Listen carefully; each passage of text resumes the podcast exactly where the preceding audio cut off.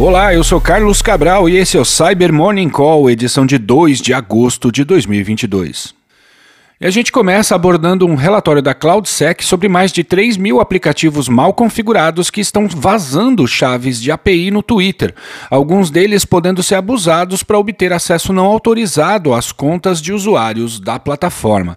Dependendo do nível de exposição das quatro chaves usadas nesse tipo de acesso, a condição permite até a tomada do controle das contas vinculadas a essas APIs, de modo que, dentre as 3.207 contas com algum tipo de exposição, 230 se enquadrariam nessa condição mais crítica.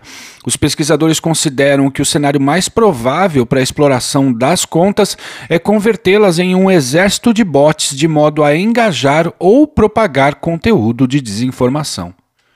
E o pesquisador Bushido Tolkien publicou um artigo em que buscou compilar os principais incidentes de cibersegurança na indústria espacial e as lições aprendidas nesses eventos. De acordo com o pesquisador, apesar de existirem grandes colaborações entre nações na exploração espacial, as agências de inteligência operam por fora desses acordos. Campanhas de espionagem e roubo de tecnologia são orquestradas por adversários com vínculos governamentais, usando técnicas que demandam grandes recursos e experiência. Ataques de destruição de dados, apesar de incomuns, são os mais prejudiciais, pois a perda de dados e de acesso aos sistemas podem causar prejuízo prejuízos milionários a uma organização e atrasar projetos por meses. O pesquisador afirma que grupos vinculados à Rússia são os principais responsáveis por esse tipo de ataque. E o suposto grupo hacktivista QNet, sobre o qual já falamos aqui no Cyber Morning Call, ameaçou a Lockheed Martin, afirmou o portal russo Sputnik em notícia de ontem. Segundo a reportagem, uma postagem do QNet dizia que a partir de ontem a empresa teria entrado em sua lista de alvos devido ao grupo ser contra as armas e a Lockheed Martin ser um dos maiores fabricantes de armamentos do mundo. O manifesto também contém a promessa de paralisação dos sistemas que controlam os foguetes HIMARS, sigla em inglês para Sistema de Foguetes de Artilharia de Alta Mobilidade, os quais foram fornecidos à Ucrânia. Por fim, o pessoal da Cisco Talos identificou 17 vulnerabilidades no TCL Link Hub Mesh, as quais são resultado de algumas decisões de design do produto.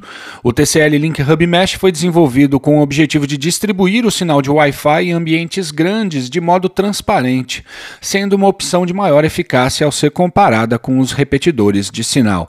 Acontece que os desenvolvedores do produto decidiram por centralizar todas as atividades de administração dos dispositivos em um aplicativo móvel, o que, em tese, reduziria a superfície de ataque caso o produto não tivesse tantos bugs. Outra característica importante é que o aplicativo não demanda uma autenticação do usuário para administrar os aparelhos. Segundo os pesquisadores, os problemas foram descobertos devido ao método de serialização de dados adotado pela TCL. Serialização é uma forma de traduzir uma estrutura de dados em um formato que possa ser armazenado ou transmitido para ser reconstruído depois. Durante o estudo desse processo, os pesquisadores puderam identificar que o TCL Link Hub Mesh usa o número de série do aparelho como senha, e a partir disso foi possível identificar todo esse pacote de vulnerabilidades. A TCL ainda não emitiu correções para essas falhas. E é isso por hoje, obrigado por ouvirem o Cyber Morning Call e tenham um bom dia. Você ouviu o Cyber Morning Call, o podcast de cibersegurança da Tempest. Nos siga em seu tocador de podcast para ter acesso a um novo episódio a cada dia.